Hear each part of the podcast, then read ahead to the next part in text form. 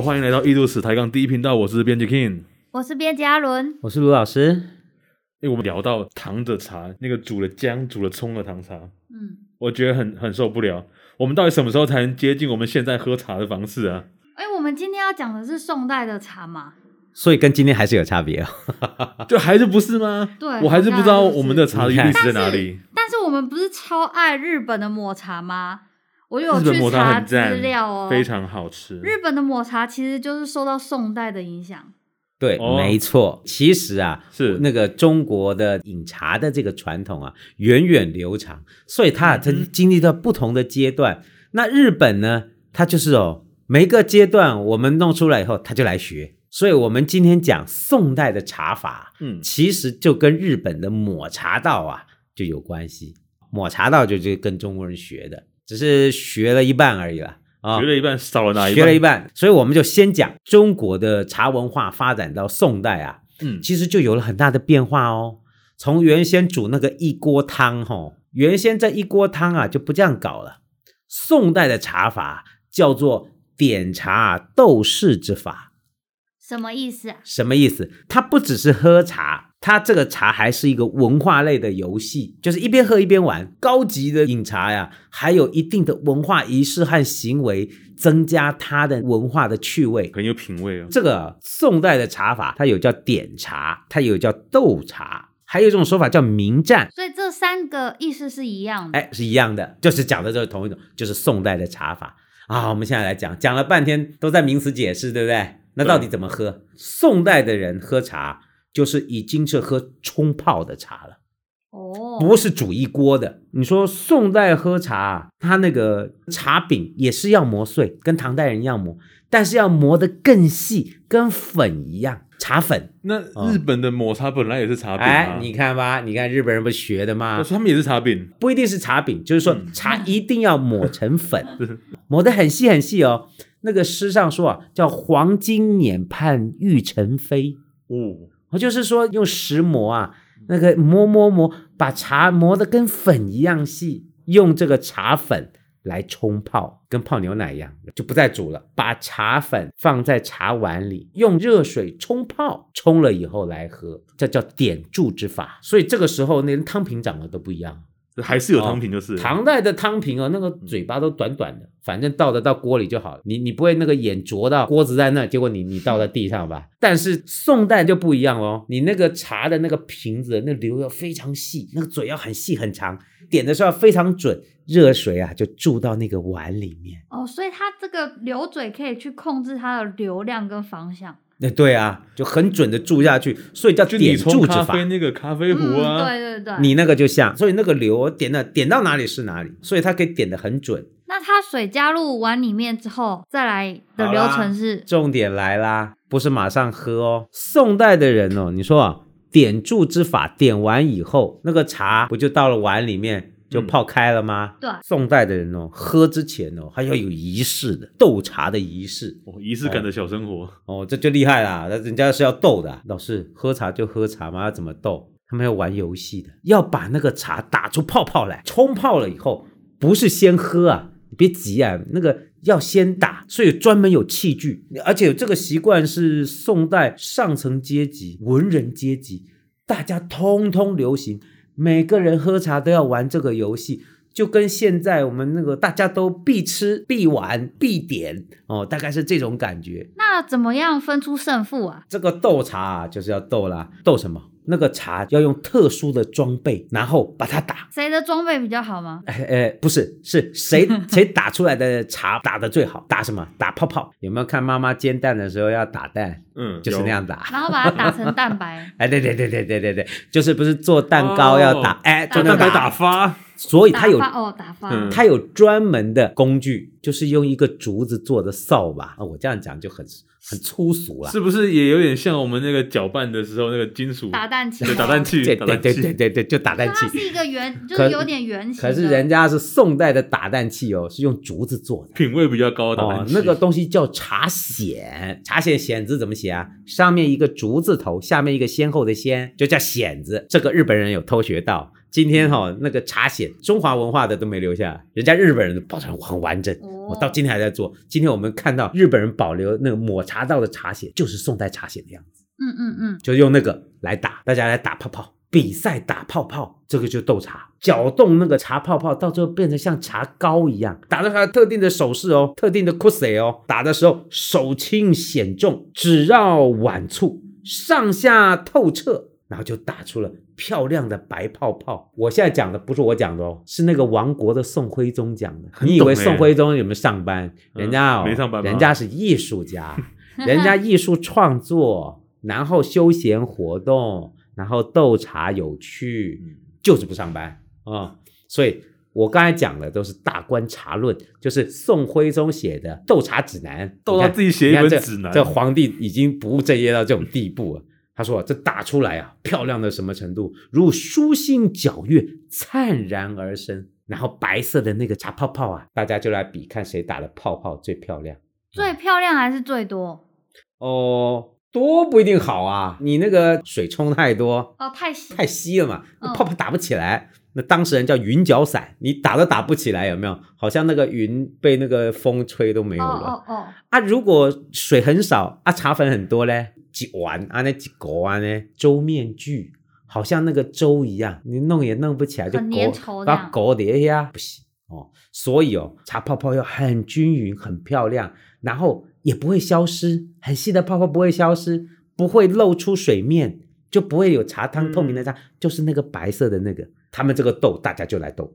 就是你打完我打完，两个人玩一拿，来看谁厉害。我先这样子讲啊，这个建安斗士以水痕先出者为负，耐久者为胜，就是看谁的泡泡撑最久，泡泡没消就赢了，没消就赢了。那他们这样总共要花很多时间，因为他们要等到那个泡泡，对，还要等泡泡消完，啊、等超久。对，疯了。所以说，你看。你看宋代的人就是有这闲工夫玩这个啊，而且他们还要分出胜负之后才喝吗？哎，分出胜负再喝，那不就凉了吗？要不然的话，等我还没有分出胜负先喝，你怎么怎么？人家都很在意这个，这个打起来斗起来哦，那个喝茶很在意这件事。宋代有一个很重要的这个文人呐、啊。嗯呃，重要的政治家叫范仲淹，听过吧？听过，听过，听过，太有名了。你觉得范仲淹喜不喜欢这个？喜欢啊，那时候的文人都喜欢，贵族也喜欢。范仲淹怎么说？他跟他朋友两个斗，斗一斗，他说：“这个胜者若登仙不可攀，输了呢，书同降将无穷尺啊，如同降将啊。”对对对对对，就是像打了败仗一样，赢了的哇，高兴到不行。你看看宋人有没有很无聊？有没有？人家这个文化活动啊。他不一定无聊哦，我们先要找这个问题的答案。哦哦哦，他这样打完之后才有变好喝吗？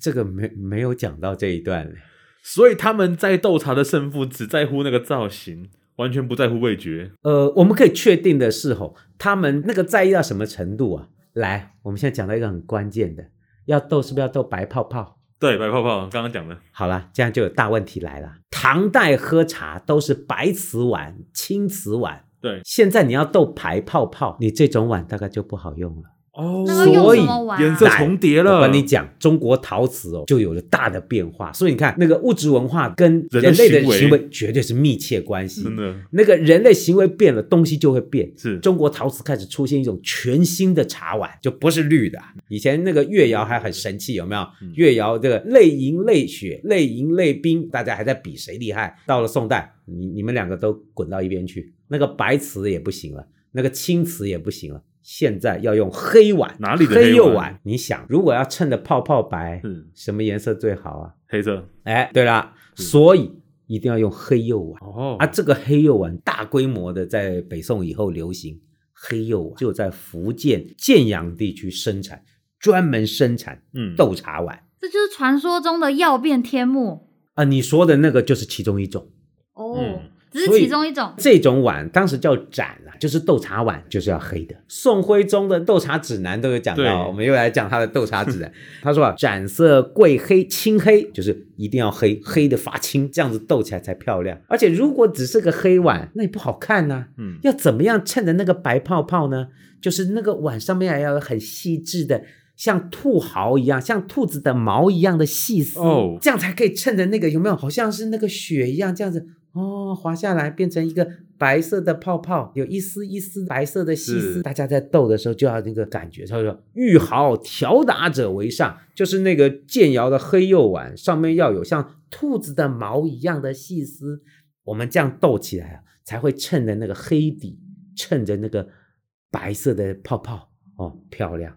漂亮漂亮，光听老师形容就漂亮了。所以说，连碗都有专门的碗，这个哦，可是从上到下大家盛行。皇帝甚至还有皇帝专用的斗茶碗，你看看这个宋徽宗还有不亡国的，他连这个都有专门定制版的。的所以我们看这种碗后面还有写进展，进展啊，进展是哪个进呢？贡御进展。啊，就是专门给皇帝用的。它背后刻的字是不是？对对对对对对，有贡玉，就专门皇帝用的，进展皇帝用的。宋徽宗、宋钦宗专用斗茶碗，啊，钦宗也喜欢哦。所以这种黑盏呢，就有一个专有名词啊，叫做兔毫，叫叫兔毫碗、兔毫盏。就兔毫是指就是它的纹路，对，像兔，它不只是黑釉哦，黑釉还没什么大不了哦。问题是你除了黑釉以外。你的碗壁上要有非常细的这种细丝哦，牵下来才会衬着那个白泡泡。又一个问题来了，它那个兔毫细丝哪里来的啊？它还上了白色的釉，是不是？哦，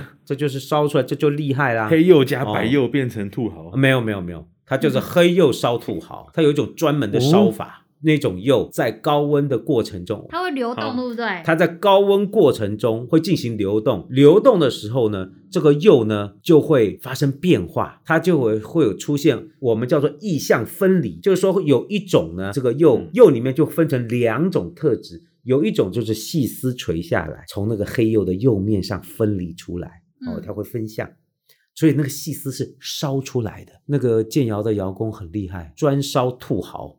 我们还有说有金兔毫，有银兔毫，就是指它上面的纹路是金色或是银色的。对，就是那个。哪一个比较值钱？哦，这两种都厉害 哦，这这都厉害。老师上课哦，教学用的标本就有这两种哦，两种都有。以前哦，以前我去建阳调查的时候就采集到了，采集到我高兴死了，我高兴哇，金兔毫。乐的从这这边跳过去又跳回来，我们就可以发现，当时你看它专门生产黑釉碗，就是给你斗茶用的。那日本的国宝曜变天目还不是最适合做斗茶的碗吗？你现在说到更狠的一种了，兔毫还不是最厉害的，最厉害的就是刚才你说流到日本的这几种，它会结晶，上面会有那个泡泡，那结晶是彩色结晶。哦哦，那个东西哦，今天我们叫油滴，就是指那种。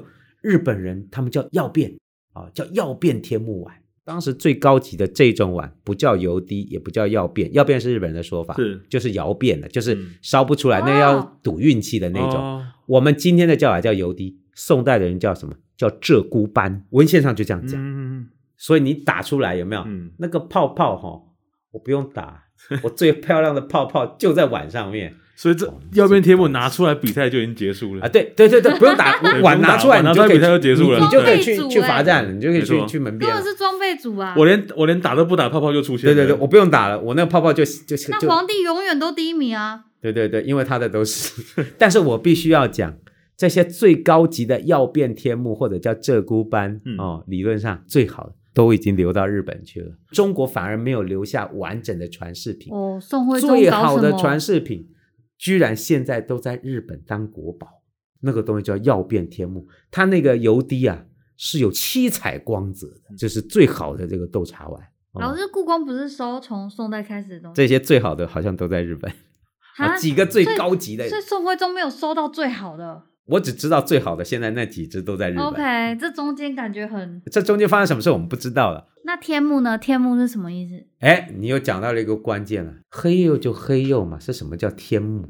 这个以前我也搞不清。以以前老师在做大学生的时候，嗯、那个配釉啊，我们那个配釉釉单有一种釉叫天幕釉，就是黑釉了。我就很好奇，我就问我学长，学长，这个黑釉就黑釉嘛，干嘛叫天幕啊？搞了好多年，我才知道，后来自己看书啊，才知道日本人不是来偷学吗？嗯、人家就学了抹茶道回去嘛。嗯，不只是学了抹茶道，一定是把茶也带回去了，把碗也带回去了，把仪式也带回去了。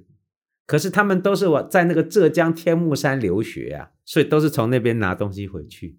所以回去以后就把这种黑釉碗都叫天目。所以天目谷啊，指的就是宋代的黑釉斗茶碗哦。那只是说这些最好的碗不是天目山烧的，是福建建阳烧的。老师，那其他地方有没有也烧一些黑釉碗？有，但是烧的最好的就是福建啊、嗯哦，福建建阳这个窑。哎，老师，日本人把中国最好的天目都拿走了。日本人到底有多爱斗茶啊？他们斗茶技术是不是都每个都超强？哎、我刚才不是讲吗？嗯，人家学了一半而已，所以他们只会斗茶，不会喝。不是，他们只喝不会斗啊。所以日本的抹茶道哦，他把东西都拿回去哦。我们刚才说的那个茶筅。他也拿回去了，嗯，他那个拿茶筅就是要斗啊，茶碗他也拿回去了，装茶的小罐子也拿回去了，整个那个仪式呢，他大概都学的差不多。在宋代的时候，有专门来华修行的这些僧侣啊，最有代表性传抹茶道回去的叫荣西禅师，荣西禅师就带回了日本抹茶之法。问题是。今天我们看到的抹茶豆，他们不斗啊，他们是强调的是点冲注点泡以后呢，他们叫做嗅尝辨明为主，就是去喝那个茶，品那个茶，嗯，然后去描述，还有去猜那个茶是什么茶，去猜那是什么茶，或者是去欣赏和描述那个茶的味觉和美感。我们现在也很常干，结果他们没有斗，哎，真有趣。嗯，但是他们茶钱也有拿回去哦。他们有冲了以后，会拿那个拉拉，拉完以后就开始喝，嗯、没有毛起来豆，这就很有趣了。所以说他们只学了一半，他们没有学斗士，他辨明、嗯、去辨识这些茶是什么样子的味道，嗯，什么样的茶种，什么样子的这种味觉的美感。现代人也很常干类似的事啊，你看 YT 一堆人盲测测评各种奶茶，而且还要猜对它是哪个牌子哦。所以你看。日本的它那个抹茶道哦，它已经不是豆了，它不用豆式，它这最主要呢就是就是呃品尝那个茶的味道，辨识它是什么茶。你不觉得日本人比较务实吗？他这个做法，而且跟我们现代人也比较像啊。嗯，说这是改良过的，就慢慢演变成这样的。所以是不是说，其实日本的抹茶道也形成了自己的一种茶道传统？嗯、对，它不是单纯的模仿中国，它也形成了它自己的茶文化、茶道的文化。今天我们看到日本完整的保存了它的抹茶道，对不对？嗯，那到今天都还有几代的传人。可是反而你说中华文化就进入下一个阶段了，这个部分就没有再留下来了。我们就进入了。珍珠奶茶啊啊，对对对，你看哦，那个宋代的豆茶其实后来并没有留下来。嗯，我们今天看到的豆茶都是从文献上和考古资料看到的。老师，我有个问题，那有没有记录里面有讲到说，从宋代开始呢，他们就不再使用像普洱茶这种茶叶？因为我看抹茶是很绿的那种绿色，那它应该是比较少发酵的茶叶。没错。茶种应该变了，至少就是说它那个抹茶粉变了。那至于说今天我们看到日本的那个抹茶，可能都是用半发酵的这种茶。可是宋代啊，还是以茶饼为主哦。比如说那个最有代表性的宋代茶饼团龙圣雪，那就是茶饼。所以说我们谈到日本的抹茶道，它用的那个茶应该就不是那种茶饼式的，嗯嗯，可能都是用清茶或者是叶茶去磨的。日本那个茶道啊，他那个一场表演超级久的。有一次我我有就刚好看到茶道表演，我就坐在那边现场看那公开的表演。哇，他一场搞下一个多小时，对啊，才把茶弄出来。就是说他那个很重他的仪式，所以刚好不是讲嘛，那个、嗯、那哪有务实？以前福建省考古所的那个陶瓷专家厉建安老师，厉老师他有一次跟我讲说，哦，他去参加仪式，哦，弄了好久，哦，搞了好久，然后才喝到喝了一口，哦，好苦。哈哈哈！对，就是说，其实那个日本人学回去以后，他们也形成了自己的仪式和传统，对，跟中国的茶法已经有了一定的区别，它也形成了自己的文化传统。老师，我们前面讲了这么多点茶斗士的方法，哎，我们这一期都没有聊到它的茶具，耶，我们在节目最后来盘点盘点整个宋代点茶斗士需要哪些茶具，好吗？宋代的点茶斗士之法很重要的一点，它的汤瓶一定要是留很细长，所以这个文物的年代哦，你看那个柱壶就知道你这个柱壶如果是很短的短流，肥肥胖胖，这唐代；如果是宋代的柱壶，一定是留非常的细长，这样才能点得准嘛。嗯、因为在点注的时候，浇那个茶粉啊，还要有一定的方位。你如果那个流太粗的话，浇起来就不准。他那个文献上怎么讲啊？啊，我们又要讲到宋徽宗他的斗茶操作手册。宋徽宗绝对就是宋代陆羽。他就要讲啊，他带自己斗很有心得。嗯、哼他说啊，妙于此者，量茶受汤。我们用多少茶粉，我们就倒多少热水，然后呢，点注的时候呢，调如溶胶，环注碗畔，勿使清茶。就是你在注的时候，你那个水儿很准确，不要把它完全淹没，刚刚好就好了。那个点注的水是要有一定的水量，多了不行嘛，嗯、少了也不行，嗯、刚刚好，然后再开始打茶。所以说这个注壶很重要，这个注壶在当时名字叫汤提点，就是点茶。再来一定要有斗茶碗，再来呢茶筅，打茶的茶筅，再来这个碗呐、啊，斗的时候当然是拿着斗。斗完以后要放在那个托上面，它那个端的时候才好端，所以我们还会有一个碗托，把碗托住，要不然你那个手怎么拿？要不然手拇指去扣扣在那个碗里面，有没有看到去吃牛肉面，老板娘的手都已经插在那个汤里面了？对，你不觉得很恶心吗？对，对，他厉害，不怕烫哎，别有一番风味。对对对，所以其实是要有托的啊，是要有碗托，当然其他的。嗯比如说专门磨茶粉的石磨，那个石磨也要很细致的打磨机，当然也要有炉子煮水，要有风炉。那个茶具稀里哗啦弄起来还是有一定的数量的，所以这时候就没有那个磨钵了。磨钵应该是这样讲了，就是说在这么细致的斗茶文化里面，它有它一套设备嘛。那你说传统的或者是早期留下来的，比如说擂茶还是有流通啊。喝茶有各式各样的方法，宋代最精致的是斗茶，其他一般人老百姓还是有各式各样喝茶的方法。应该是说像擂茶这样子的习惯，还应该是一直流传，从唐宋流传至今，民间都还有这样的喝法。只是宋代最精致的喝法就是斗茶了。结果我们还是没有讲到我们现在喝茶的方式。对，就是明清的茶法。下一次我们有机会，我们再来谈一谈明清时期，乃至于今天我们熟悉的珍珠奶茶。真的，真的，我们今天熟悉珍珠奶茶，我们再来谈我们熟悉的功夫茶，功夫茶、哦、这种、哦、呃冲泡式的茶法。嗯、所以我们说看的什么紫砂壶啊，哦，有没有？对，紫砂壶很有名。这种功夫茶呀。嗯这个可能就是明清以后流行的喝茶的方法。好，那今天节目在这边告一段落，我们下次有机会再跟大家聊聊什么是功夫茶。那我们下礼拜见，拜拜，拜拜。